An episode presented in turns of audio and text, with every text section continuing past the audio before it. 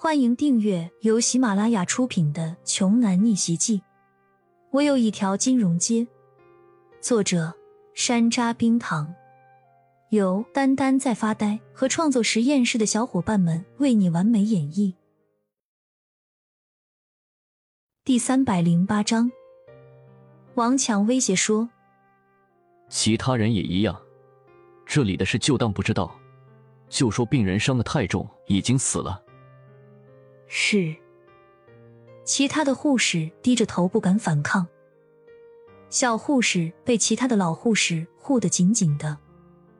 等王强走后，老护士才松了一口气，说：“你傻，和这个姓王的王八蛋起冲突。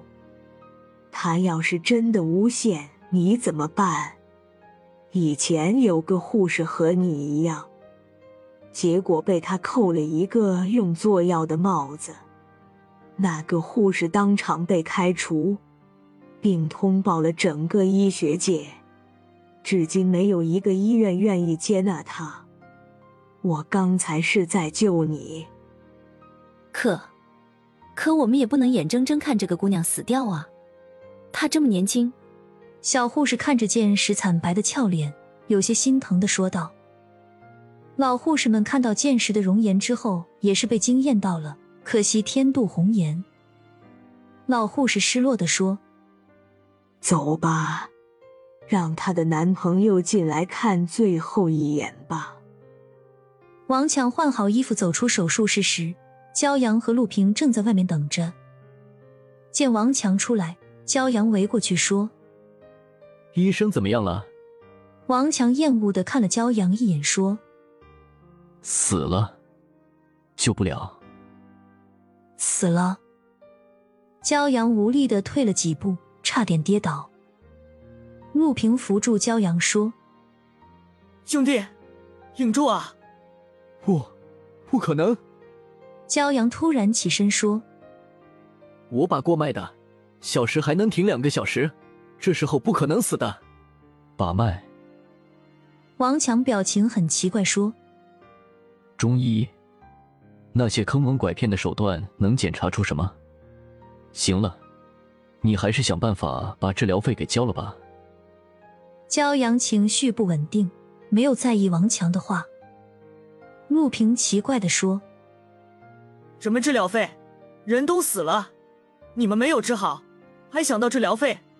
我说有，就有。你怎么知道我没有救治？只是没有救过来而已。王强竟然掏出一根烟，点了起来。陆平还没见过这种人，你进去倒出来油也就两三分钟的时间，你救个锤子！骄阳定了定神说：“你们不救，我自己救，帮我保管一下东西。”骄阳把剑匣扔给陆平，说完就要闯进急救室。王强也不拦着说：“有本事你就去。”那这个责任就和我没关系了，是你自己导致的。冲进手术室之后，里面的护士也刚好想出来叫骄阳。你怎么进来了？护士们惊讶的说：“他们还没有通知骄阳啊。”骄阳一句话也不说，径直走到手术台前，握起剑石的手腕。脉搏还在，尽管很微弱，可以确定剑石还活着。那个王八蛋果然是在撒谎。他伤的那么重，各个器官都有损伤，还有几个器官上有碎骨，为什么不进行手术？骄阳杀气凛然的说道。老护士们都打了一个哆嗦，被骄阳吓到了。你这不是废话吗？我们当然知道要手术，可是谁来做？你吗？岂料骄阳用消毒水清洗了一下双手，说。我来手术，需要一个人帮忙。什么？你要给病人做手术？老护士们的眼珠几乎掉落在地，心想：这人一定是疯了。这么高难度的手术，王强都不一定能拿下。你一个年轻人装什么蒜？更何况你是医生吗？老护士喝道：“胡闹！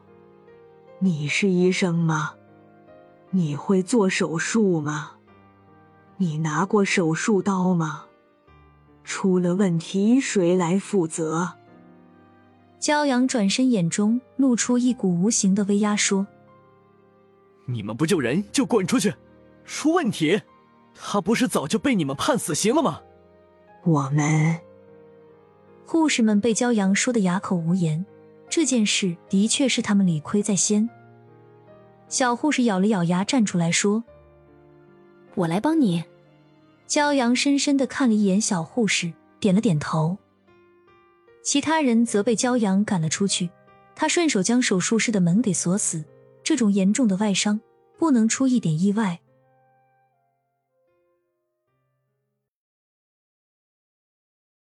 本集播讲完毕。想听更多精彩内容，欢迎关注“丹丹在发呆”。